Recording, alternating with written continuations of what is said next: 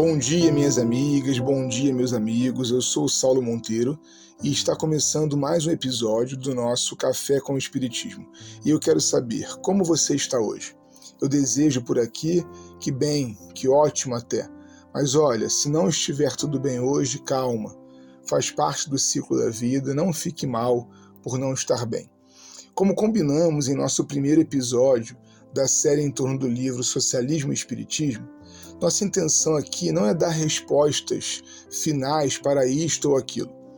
Eu não sei soluções para o fim da fome ou da desigualdade abissal que o mundo vive, mas estamos conectados por um desejo comum, que Leon Denis aponta muito bem nesse parágrafo. Acompanhe, por favor, o seu raciocínio. Nosso mundo, dissemos anteriormente, é levado por uma possante corrente em direção à era da transformação social. E o que fará realmente a diferença é a vontade de cessar, ou pelo menos de diminuir, o sofrimento humano. É o desejo intenso de acabar com as iniquidades sociais que inspira o socialismo sob suas várias formas. Ora, todos nós queremos minimizar ou até extinguir se for possível, o sofrimento. E é mais do que possível. É, aliás, a missão dos seres sobre a Terra: crescer e promover irmãs e irmãos também. Reconhecer que o outro precisa de ajuda, aliás, é um ponto forte do espírita. Tanto que, mundo afora, centros espíritas são marcados por atividades também de promoção da dignidade, da saúde, da educação humanas. O socialismo deseja o mesmo que nós, a transformação social. O pão que distribuímos aos que sofrem precisa também virar política pública, porque só assim todos serão alcançados. Nossa ação social comunitária salva vidas, mas um projeto de cidade, de país, de mundo melhores salvam a todos. É por isso que nossa defesa começa pela perspectiva espírita de caridade e termina com a aliança à justiça social. Não só caridade, mas também justiça social.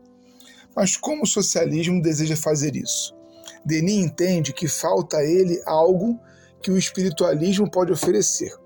Diz o autor assim: Por enquanto, os socialistas estão divididos entre escolas rivais eles trabalham de diversas formas no intuito de reunir os elementos necessários para fundar um novo edifício social.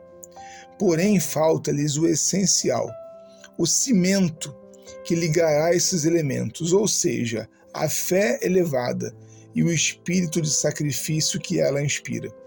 Falta-lhes o ideal poderoso que aquece, fecunda e vivifica. Para construir a cidade futura, para fixar a lei social definitiva, é necessário, antes de tudo, conhecer a lei universal do progresso e da justiça e tomá-la por guia. Pois, se não adaptarmos nossas obras à lei eterna que rege todas as coisas, faremos somente uma obra efêmera, erguida sobre a areia e que ruirá. E aqui, minha irmã e meu amigo, entra esse casamento que Leon Denis celebra: transformação social com reforma do caráter. Sem pensar nessa junção, vemos hoje dois grupos extremos. De um lado, aqueles que procuramos reformar nosso jeito de ser sem preocupação com os demais, vinculados assim a um certo religiosismo centrado em sua própria pessoa fruto ainda, muito natural, de querermos um lugar melhor na outra vida e pronto.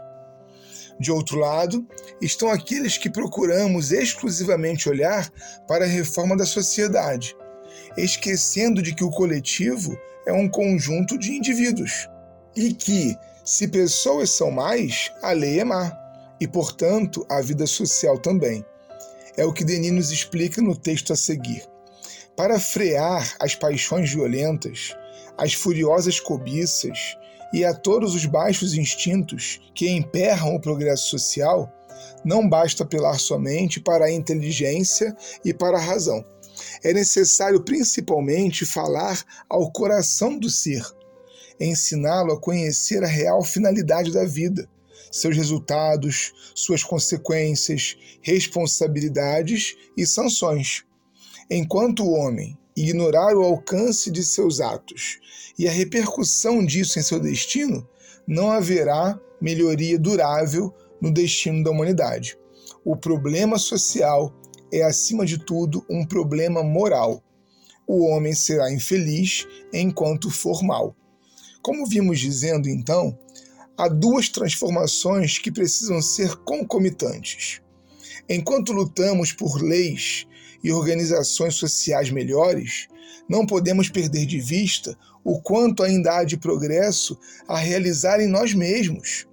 E que exercícios podem ser executados para que sejamos, sem violência conosco, claro, melhores amanhã do que estamos hoje. Quando essa conciliação for encontrada, o ser terá a união dos elementos presentes com os do futuro.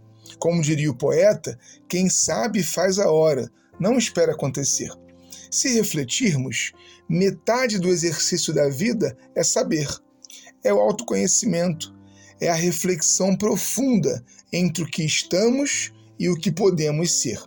A outra metade é, uma vez sabendo, fazer acontecer. Trabalhar para saber e depois para fazer acontecer. Eis aí a obra humana.